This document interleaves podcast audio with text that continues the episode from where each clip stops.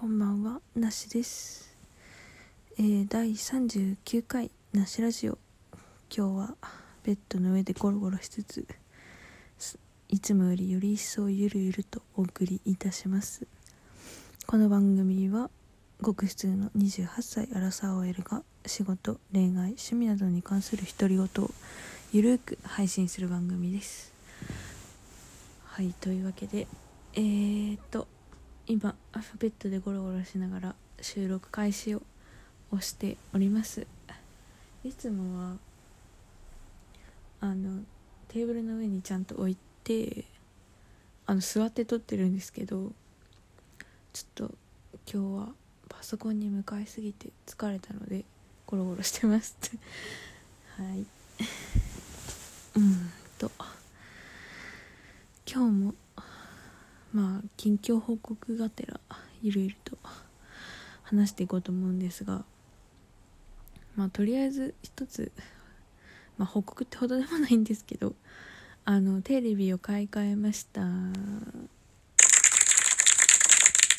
あ、拍手するほどのことでもないんですけどそう先週テレビがぶっ壊れましていろいろあの店舗の人に相談したりあの彼に相談したりした結果まあ買い替えるのが一番いいだろうということで日曜日に日曜日に昨日かそう昨日早速ね彼と一緒に家電屋さんに行きまして、まあ、そこでだいぶ即決してテレビを購入してまいりました。あの車で行ったのでもうそのままお持ち帰りという感じでまあ、彼の車に乗せてもらって一緒に部屋まで運んで設置してという感じですね。でなんかまあ大きさもそのまんまにして別にうんなんだろう今前のテレビのスペックで特に不満はなかったので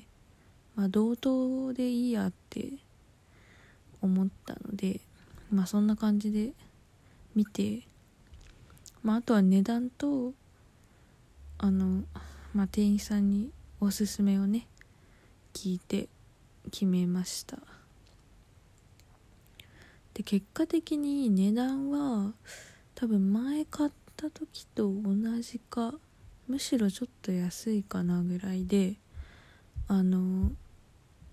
修理費その店舗の人に電話して聞いた修理費だったりとか、まあ、自分でメーカーのサイトにで調べた修理費とほぼ同等のねお値段。むしろ修理費の方が高かったんじゃないかな。もろ込みで出張費とかね。だからまあ結果的に、まあ、買い替えるっていう選択で良かったということでね。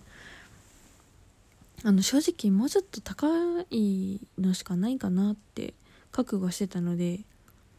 あのお安いそう修理費より安いあの同スペックのねテレビが買えたのでまあ良かったかなと思っております。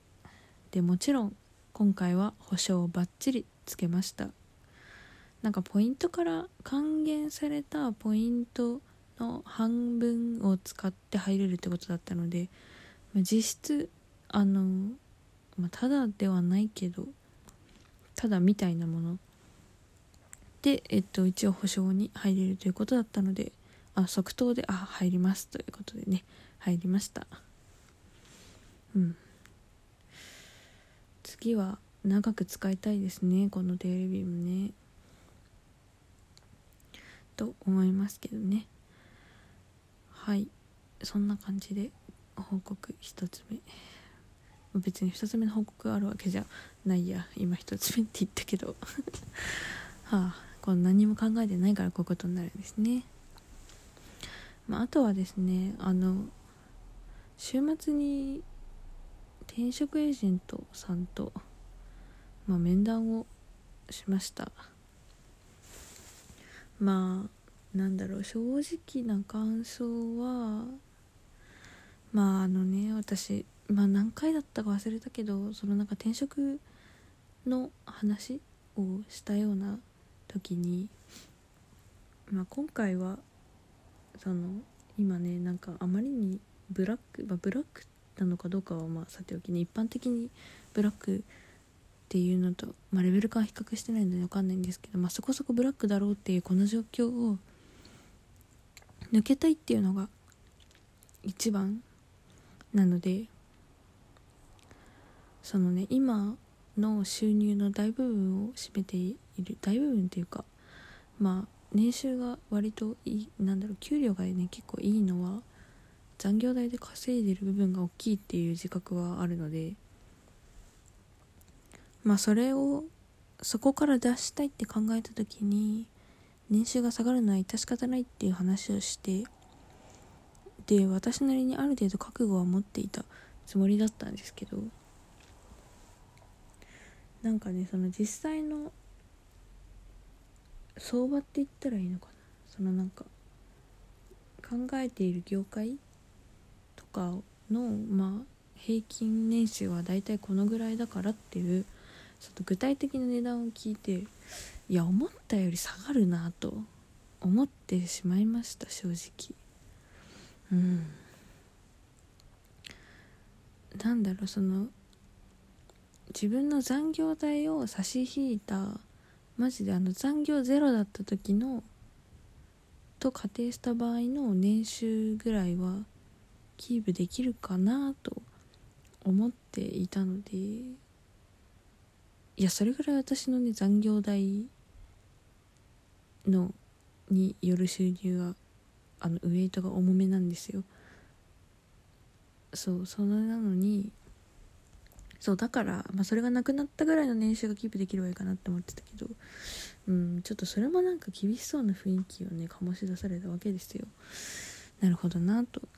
なんか給料は諦めなければならない条件の一つだと私の中では思っていたんですけど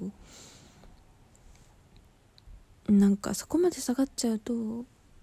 こう逆にその転職した先で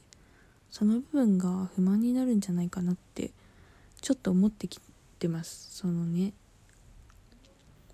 うんなんか難しいなと思ってどうしようとどうしようと思っているところです。まあね多分あの全く違う業界に行こうかなと思っていまして、まあ、だから未経験での転職になるからっていう部分はねあるわけですよ。まあそれはね今のさ仕事はさあ、大学院まで行ってさ積んだ、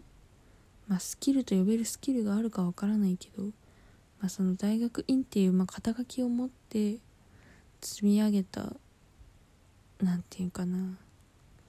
あ、それがあってこその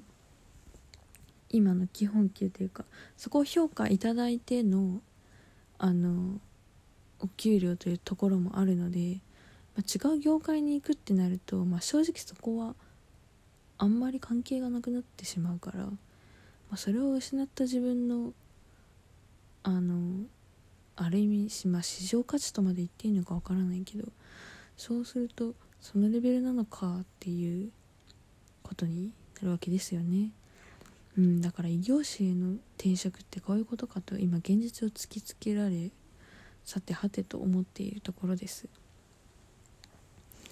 うんまあ、だからこそ、まあ、ちょっと今その面談したのは大手のエージェントさんなんですけど、まあ、ちょっとその考えてる業界に特化したエージェントさんにもちょっと話を聞いてみようかなと思いましてえっと追加でね登録をしたところなんですけど、まあ、ちょっとね面談続きで仕事も別に暇なわけじゃないのでまたね何ていうかその帰りにくい雰囲気。まあこれもやめたい理由の一つだけどこの帰りにくい雰囲気がもう本当に嫌。なんかなるべく自分の時間を作りたいのにそのねやることも仕事やることもいっぱいあるからみたいながめちゃめちゃストレスなんですけど。まあでもこれを抜けるためには今辛い思いをするしかないのだと自分に言い聞かせながらなんとかやっておりますが。うんもうなんかあっちもこっちも不安でいっぱいですね。どうしたらうまくいくのやら。まあでもこうやって悩んでてもしょうがないのでとりあえず相談するっていう選択をしたわけなんですけど。まあね厳しいですって言われたらそれはそれで考えないといけないかな。やっぱ未経験だとそのその私が考えてる年収の最低ラインは厳しいですみたいなズバッと言われたら言われたでちょっと考え直そうかなという感じですね。まあそれが分かるだけでも価値のあることですよねと思ってますね。うん。そんな感じですね。転職活動の滑り出しというところでございます。いやみんなこれ乗り越えて転職してんのすごいなと思いましたね改めて。うんでもなんかまあやらないで後悔はしたくないから多少辛くても頑張らないといけないですね。はい。というわけで本日はゴロゴロしながらゆるゆると、えー、このこう数日の出来事を